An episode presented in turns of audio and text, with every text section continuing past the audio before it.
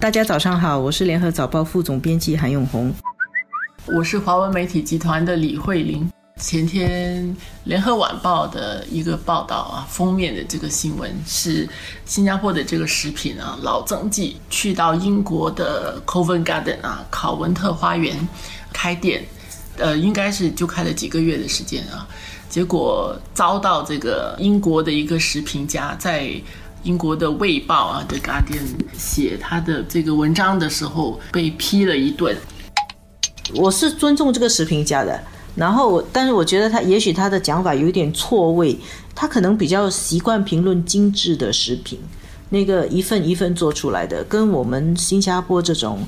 大众化和东南亚这一带这种比较大众化的街头美食。呃，标准也许是达不到精致食品的那种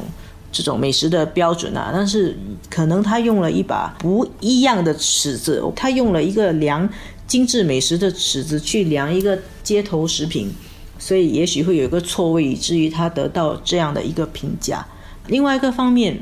老曾记它也是一个量产的一个食品，其实跟传统的那种一个厨师做几道菜，一个投手做几道菜也不太一样。所以呢，这样的食品到了食评家的口里面，有这样的评语不让人奇怪啦。你如果你要很这个正能量的看，你还可以说还不错。这种食品竟然还可以进入食评家的法眼，他还花了三段文字去形容啊，那也算是看得起他了。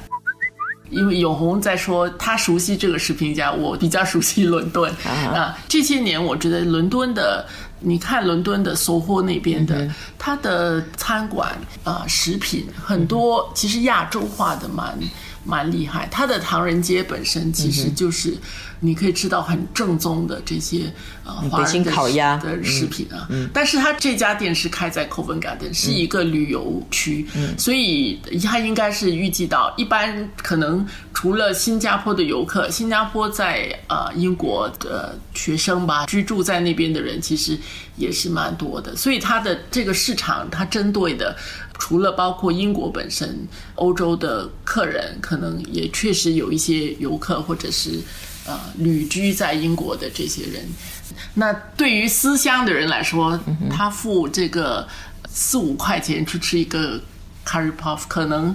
九九确实是会做一次的啊。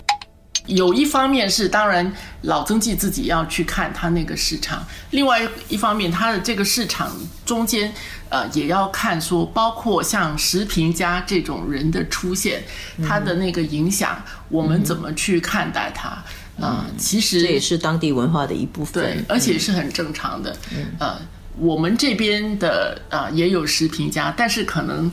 用笔也没有那么。苛刻他们是这样的，Master Chef 自己也是，他一定要毒舌才会吸引人注意他的文章啊，或者是注意他的评论啊。对，所以这个本身就是一个文化呃交流交流的一个互动。对，我觉得新加坡人在看这个，我觉得那个态度大概就是现在英国有一个这样的食评家这样。恶评啊，老曾记啊，不管你本来喜不喜欢吃老曾记的 curry buff 啊，这个宣传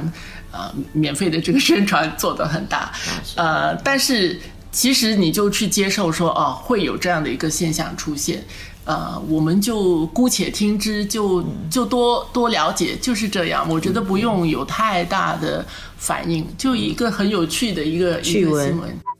我是有一点好奇，这个老曾记怎么会选择到英国，而且到伦敦 Covent Garden 去那边？呃，慧玲刚才说那边的那个呃外国人也多，呃旅客也多，这个东南亚的移民也多，或许是一个理由吧。呃，或许这是他们考虑的原因。但是做生意啊，去什么地方都要冒险啊。他想要去尝试，可能他成功走出一个路来，或者他发现这个市场不适合他，再转到别的地方也很正常的。我们也不需要。太过为这个担心，而且这几年倒是有一个可喜的趋势，很多新加坡的食品走出去，这个是一个一个趋势，一个一个潮流吧。是啊，对我们来说是好事。以后我们去世界不同地方也可以吃到一点家乡想家的时候，其实都都有的吃。希望这些开枝散叶 啊，对，好，好，今天就谈到这里，谢谢大家。